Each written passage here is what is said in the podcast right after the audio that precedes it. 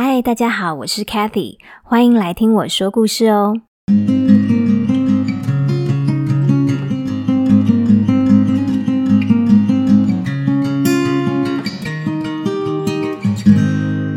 多年说故事的经验，让我变得很会挑绘本，给不同年龄、不同个性的孩子看。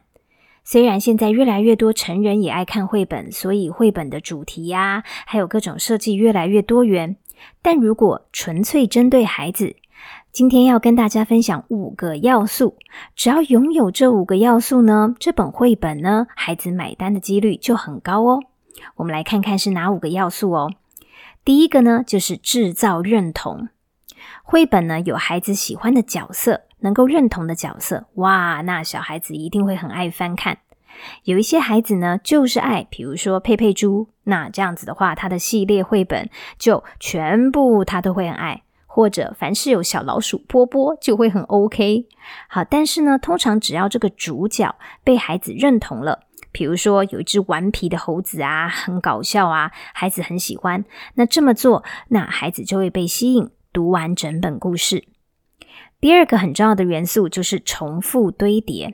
好，那就是在故事架构的设计上呢，用字遣词上呢，能够不断的重复，然后慢慢累积气势。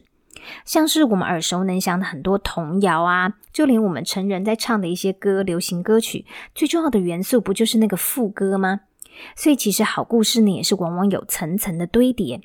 比如说《The Napping House》。就那个睡觉的那个房子的那一本，大家都想要知道，从一只跳蚤，然后呢，他惊醒了一只猫，然后再来又惊醒了一只狗之后，造成的连锁反应，最后结局会怎么样？好，那孩子就会很想要去看像这样重复堆叠的绘本。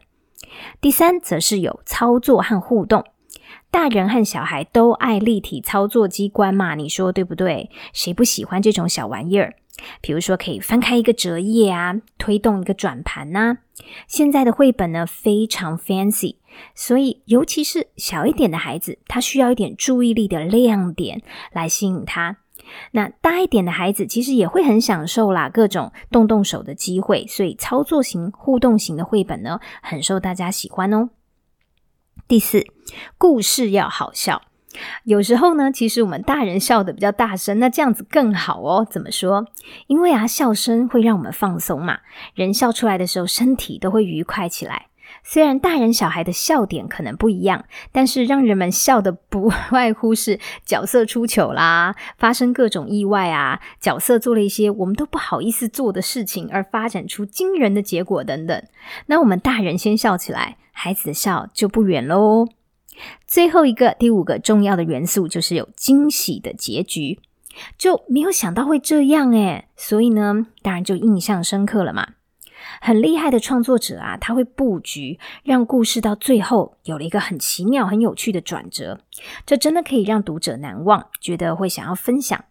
比如说，儿子啊，我儿子小时候呢，点播率很高的一本绘本呢，是《海豚乘客》，就是海豚呢，它装扮成人类去搭火车去看病，那最后帽子掀开，嘿，原来是海豚的那一刻。